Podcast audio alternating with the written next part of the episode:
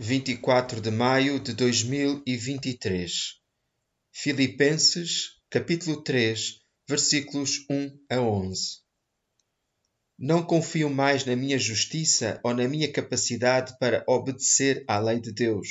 Antes confio em Cristo para minha salvação, porque a maneira de Deus nos tornar justos diante dele depende da fé. Paulo tinha tudo para ser um homem de grande valor era hebreu, circuncidado conforme a lei, fariseu cumpridor da lei. Perante as exigências da época, era irrepreensível. Qualquer um se agarraria a estes valores para os fazer valer.